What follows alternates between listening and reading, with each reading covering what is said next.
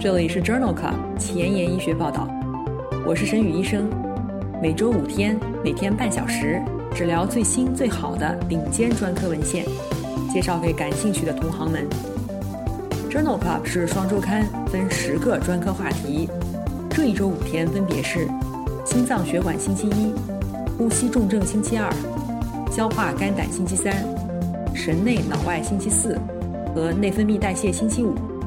别忘了关注公众号，订阅我们的节目哦。今日头条：一、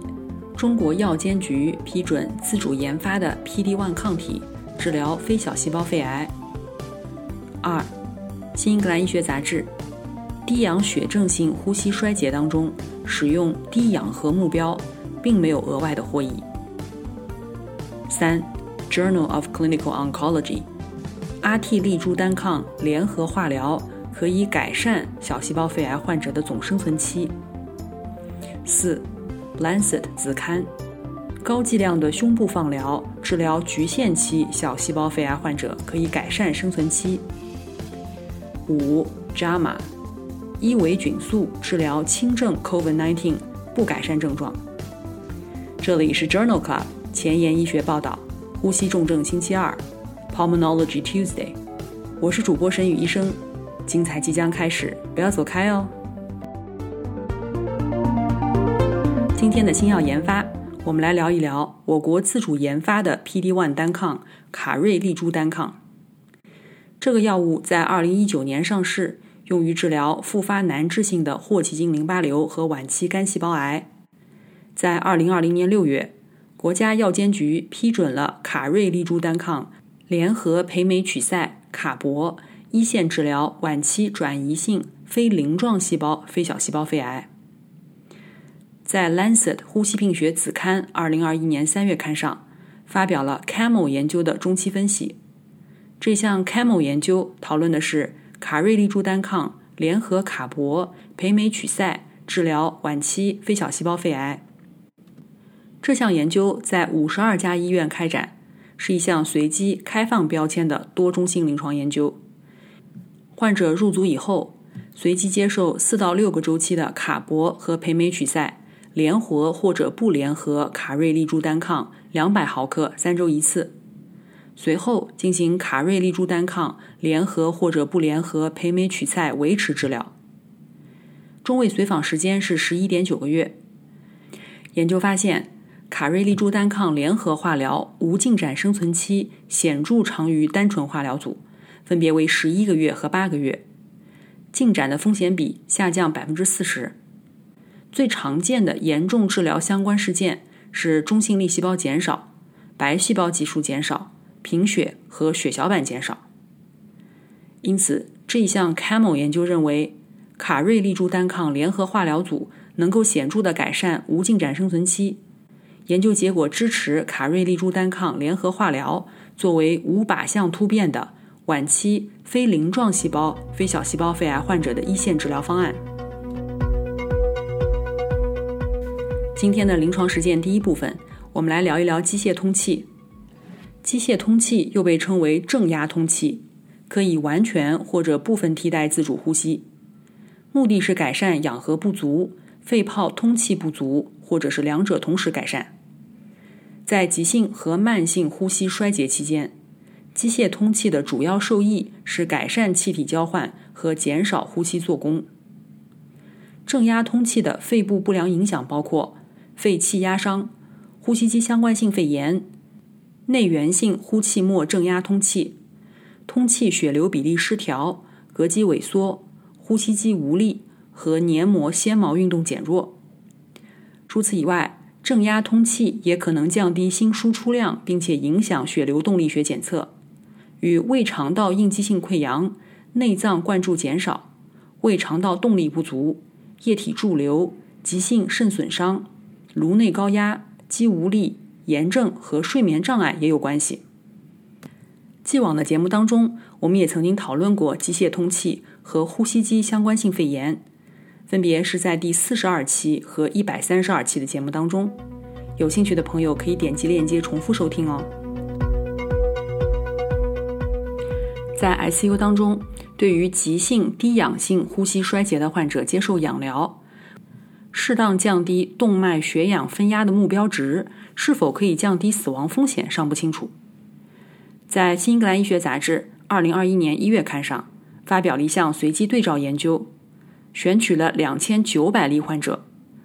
目的就是评价较低的动脉血氧分压目标值是否可以降低死亡率。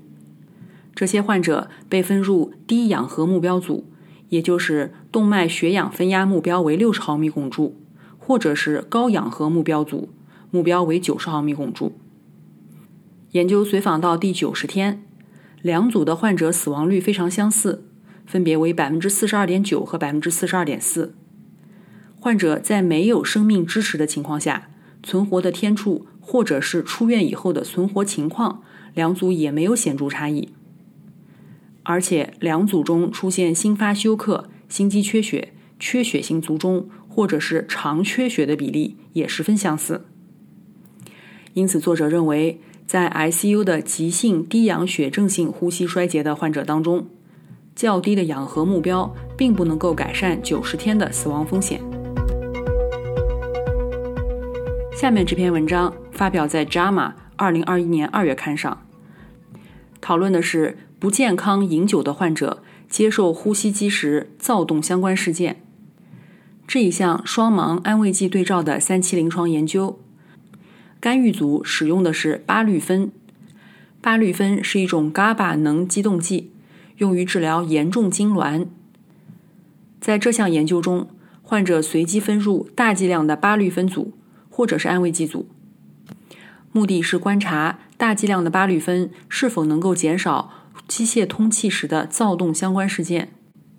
研究一共入组了三百例患者，平均年龄五十七岁。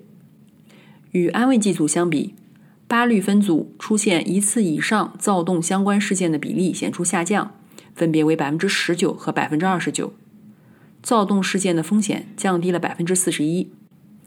但是与安慰剂组相比，巴氯芬组的机械通气中位时间明显延长。分别为九天和八天，拔管和 ICU 住院时间延长，分别为十四天和十一天。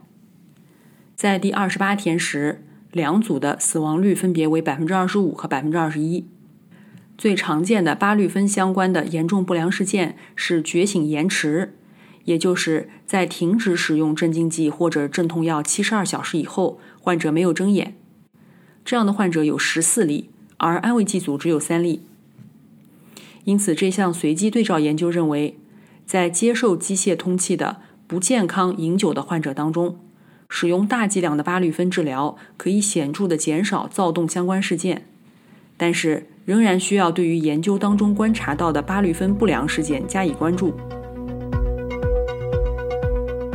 今天分享的最后一篇文章，讨论的是维生素 C、维生素 B 一和氢化可的松。是否能够改善脓毒症患者的预后？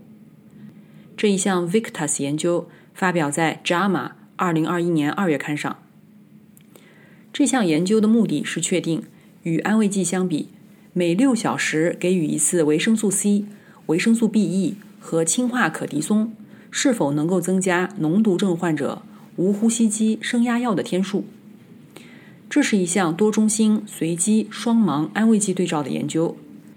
招募了四十三家医院的五百例因为脓毒症导致呼吸和或心血管功能障碍的成人患者。这项研究由于资金的问题导致提前终止。参与者随机接受维生素 C 一点五克、维生素 B 一一百毫克和氢化可的松五十毫克静脉注射，每六小时重复一次，或者是匹配的安慰剂组，持续九十六小时。或者是直到 ICU 出院或者死亡，临床医生可以使用开放标签的糖皮质激素治疗。如果每日总剂量大于等于二百毫克氢化可的松，则不接受实验当中设置的氢化可的松或者安慰剂治疗。参与者的中位年龄六十二岁，百分之四十六为女性，百分之三十是黑人。患者的急性生理与慢性健康评分为二十七分。序贯器官功能衰竭评分为九分。这项研究发现，在干预组当中，没有呼吸机升压药的天数为二十五天，安慰剂组为二十六天，两组没有统计学差异。而且两组的三十天死亡率也十分相似，分别为百分之二十二和百分之二十四。因此，这项 Victus 研究认为，脓毒症时使用维生素 C、维生素 B E 和氢化可的松，并不能够改善三十天的预后。工作太忙，时间碎片化，每天半小时听我的播客，获取最新最好的临床研究。深感公众号内容太多太杂，质量参差不齐吗？每周五天看我的微信公众号，获取最好最新的临床研究。Journal Club 前沿医学报道，拉近科研和临床的距离。今天临床实践的第二部分，我们来聊一聊小细胞肺癌的治疗。小细胞肺癌是神经内分泌肿瘤，占所有肺癌的百分之十五。其特点是倍增时间短，增值比例高，发生转移早，而且极容易复发。小细胞肺癌通常分为局限期和广泛期。局限期是指病变局限于同一侧胸部或者是区域淋巴结，治疗主要通过同步放化疗。广泛期是指病变已经扩散到心包、胸腔、对侧锁骨上、肺门淋巴结和或远处转移。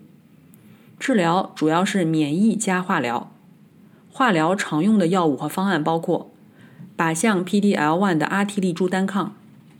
以及卡铂依托铂苷组成的 CE 化疗方案，或者顺铂依托铂苷组成的 PE 方案。在既往的节目当中，我们也反复聊到过肺癌，分别是在第九十二期节目中聊到了肺癌的危险因素，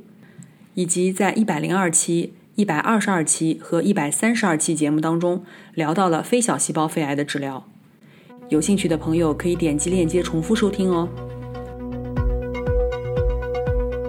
正如我们之前提到的，对于广泛期的小细胞肺癌患者而言，最常用的治疗方式是免疫治疗加化疗。下面介绍的三篇文章都是关于小细胞肺癌的免疫治疗。第一篇文章发表在《Journal of Clinical Oncology》杂志，二零二一年二月刊上。这篇文章讨论了阿替利珠单抗联合化疗的长期生存获益。这一项 IMpower 幺三三研究中期显示，阿替利珠单抗联合卡铂依托铂苷治疗广泛期小细胞肺癌，能够显著的提高总生存期和无进展生存期。这篇文章汇报了总生存期的结果。共随访二十二个月以后，记录到三百零二人死亡。阿替利珠单抗联合化疗以及单纯化疗组相比，中位的总生存期分别为十二个月和十个月。联合治疗组的死亡风险降低百分之二十四。在第十八个月时，两组的总生存率分别为百分之三十四和百分之二十一。无论患者的 PD-L1 免疫组化结果。或者血液肿瘤突变负荷状态如何，患者均可以从阿替利珠单抗当中获益。这项 IMpower 幺三幺研究认为，在卡铂和依托铂苷当中加入阿替利珠单抗，治疗晚期小细胞肺癌，可以改善患者的生存期，而且治疗的获益与生物标志物无关。下面这篇文章讨论的是纳武利尤单抗和伊匹木单抗双免疫疗法作为广泛期小细胞肺癌患者维持治疗的疗效。这一项 Checkmate 四五幺研究发表在 Journal of Clinical Oncology 杂志，二零二一年四月刊上。这一项双盲的三期临床研究一共入组了八百三十四人，这些患者。先后接受了四个周期的化疗，没有出现疾病进展。入组以后，接受纳武利尤单抗和伊匹木单抗联合治疗，或者是纳武利尤单抗单药治疗或安慰剂组，持续两年，或者是直到疾病进展。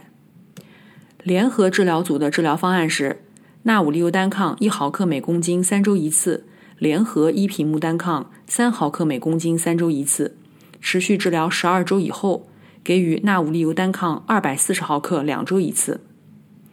而纳武利尤单抗单药治疗组的治疗方案是纳武利尤单抗二百四十毫克两周一次。在至少随访了八点九个月以后，研究发现，联合的维持治疗组并没有能够显著延长生存期，分别为九点二个月和九点六个月。与安慰剂相比，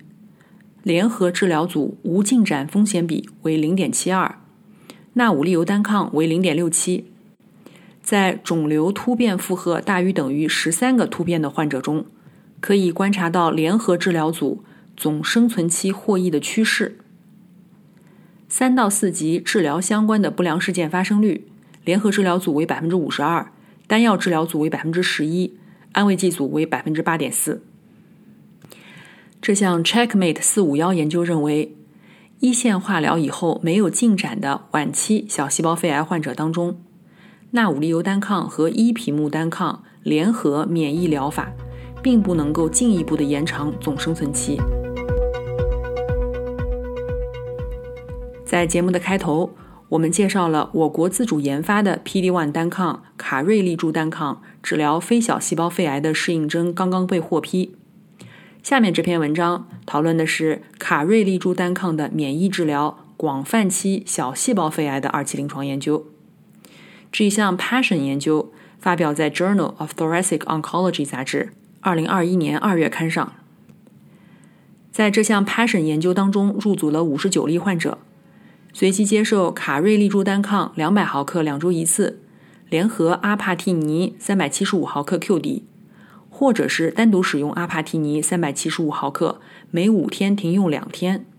或者是单独使用阿帕替尼三百七十五毫克，每七天停用七天的方案治疗。这项研究发现，在卡瑞利珠单抗联合队列当中，客观缓解率达到百分之三十四。中位无进展生存期为三点六个月，中位的总生存期为八点四个月。化疗敏感以及化疗耐药的患者均具有相似的客观缓解率和无进展生存期。有五例患者因为治疗相关的不良事件而停药。因此，这项 Passion 研究认为，卡瑞利珠单抗联合阿帕替尼在广泛期小细胞肺癌患者当中显示出了潜在的抗肿瘤活性。进一步的临床研究正在进行当中。最后，我们来讨论一下局限期小细胞肺癌的同步放化疗。目前，在局限期小细胞肺癌同步放化疗的放疗方案当中，胸部四十五葛瑞一天两次三十分式被认为是最有效的治疗方案。这一项开放标签的随机二期临床研究，目的是讨论。大剂量的胸部放疗，一天两次，六十葛瑞四十分式，是否能够提高生存率？研究是在挪威、丹麦、瑞典的二十二家公立医院进行，共招募了一百七十六例患者，所有患者均接受了卡铂或者顺铂联合依托铂苷，然后在第一次化疗后的二十到二十八天开始胸部放疗，随机分入标准剂量组和高剂量组。一天两次，一周五天，病情缓解的患者追加二十到三十格瑞的头部预防性照射，中位随访时间达四十九个月。在两年以后，高剂量组约有四分之三的患者存活，而四十五格瑞标准治疗组不足二分之一。高剂量组的生存优势比为三点零九。最常见的严重不良事件包括中性粒细胞减少。粒细胞减少、血小板减少、贫血和食管炎。每组患者当中出现了三例治疗相关的死亡，死亡原因分别是中性粒细胞减少性发热、主动脉夹层、肺炎、血小板减少性出血、脑梗死和心肌梗死。所以，作者认为，与四十五葛瑞标准治疗相比，高剂量的六十葛瑞放疗可以改善患者的生存期。而且没有增加毒性，这表明六十葛瑞一天两次的胸部放疗可能能够替代现有的治疗方案。今天的交叉学科板块，我们来聊一篇内分泌科和呼吸科交叉的文章。这一篇随机对照研究的系统回顾和荟萃分析，发表在《Lancet Diabetes Endocrinology》杂志《柳叶刀内分泌学子刊》二零二一年五月刊上。文章讨论了补充维生素 D 是否能够预防急性呼吸道感染，共纳入了四十六项随机对照研究，七万五千余名患者的数据。研究发现，在维生素 D 组当中，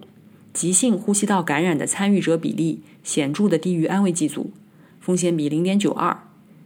多因素分析显示，每日剂量四百到一千单位可以降低感染风险达百分之三十。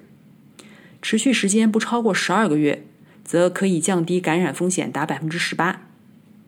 参与年龄一到十六岁，可以降低感染风险达百分之二十九。因此，作者认为，尽管纳入的研究具有明显的抑制性，但是补充维生素 D 是相对安全的，总体上可以小幅度的降低急性呼吸道感染的风险。在一到十六岁的参与者当中，给予维生素 D 四百到一千单位，不超过十二个月，可以观察到最显著的呼吸道感染保护作用。今天的前沿医学板块，我们来讨论用于诊断囊性纤维化的汗液贴纸。这项基础研究发表在《Science Translational Medicine》Science 子刊二零二一年三月刊上。囊性纤维化的主要症状和体征。包括持续的肺部感染、胰腺功能不全和汗液氯化物水平升高。其确诊最可靠的生物标志物是汗液当中的氯化物浓度。通过汗液当中氯化物定量，可以早期诊断、迅速治疗。但是，传统的腕带式和离子导入法收集和分析汗液，对于皮肤脆弱、汗液分泌不足的婴儿并不实用。因此，作者开发了一种柔软的表面流控装置——汗液贴纸，用于快速、简单的收集和分析汗液。与皮肤的视形耦合技术，可以以极高的效率收集汗水而不露出。氯化物的试剂在实时图像分析当中，允许使用智能手机摄像头来定量的评估氯化物浓度，而不需要提取汗液或者是进行外部分析。在临床验证研究当中，涉及了不同年龄组的囊性纤维化患者和健康受试者，与现有的设备平台相比，准确性等效，而漏出率显著降低。所以，作者认为这种可穿戴式的设备为非临床环境下进行囊性纤维化的诊断奠定了基础。今天 COVID-19 板块。我们来介绍两篇关于 COVID-19 治疗的文章。第一篇文章讨论了头盔式的无创通气是否可以改善 COVID-19 合并呼衰患者的无呼吸机支持天数。这一项 Hanivot 研究发表在《JAMA》二零二一年五月刊上。目前，高流量的鼻吸氧被推荐作为急性低氧性呼吸衰竭的初始治疗，广泛应用于 COVID-19 患者。该研究目的是评价 COVID-19 急性呼衰当中使用头盔式的无创通气与单独使用高流量鼻导管吸氧相比，是否能够增加 COVID-19 患者的无呼吸机支持天数。这是一项多中心的随机临床研究，包括了 COVID-19 合并中重度低氧血症的患者，氧合指数小于等于两百毫米汞柱。入组以后。分别接受头盔式无创通气四十八小时，或者是单纯的高流量吸氧。研究纳入的一百零九名患者，中位年龄六十五岁，女性占百分之十九。研究发现，随机分组二十八天以内，头盔式无创通气组的无呼吸机支持天数为二十天，高流量吸氧组为十八天，差异没有统计学意义。但是。无创通气组的气管插管比例显著低于吸氧组，分别为百分之三十和百分之五十一。除此之外，两组的其他预后指标十分相似，包括 ICU 死亡率、住院死亡率、二十八天死亡率、六十天死亡率、ICU 住院天数、总的住院天数等。因此，作者认为，在 COVID-19 合并中重度低氧血症的患者中，头盔式无创通气治疗与高流量鼻导管吸氧相比，二十八天内无呼吸机支持的天数没有显著差异，但可以降低气管插管的比例。今天分享的最后一篇 COVID-19 治疗相关的文章，是发表在《JAMA》2021年4月刊上的一项随机对照研究。这篇研究讨论的是伊维菌素治疗轻症 COVID-19 患者的疗效和安全性。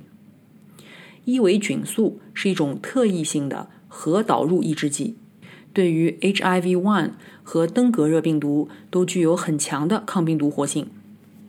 在这一项单中心双盲随机研究当中，纳入的是症状性的确诊的 COVID-19 轻症患者，共四百多例，出现症状七天以内入组，随机接受伊维菌素三百微克每公斤 QD，持续五天，或者是安慰剂组。中位年龄三十七岁，女性占百分之五十八。伊维菌素组的症状缓解中位时间为十天，安慰剂组为十二天，两组没有统计学差异。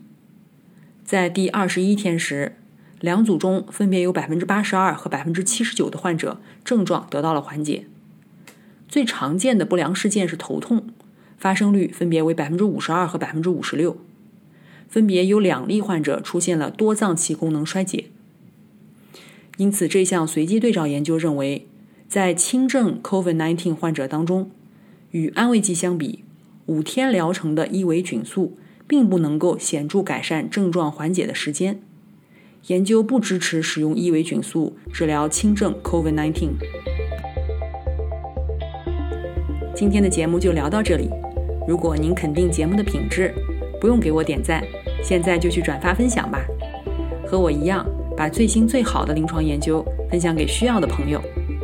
明天是消化肝胆星期三，精彩继续，不见不散哦。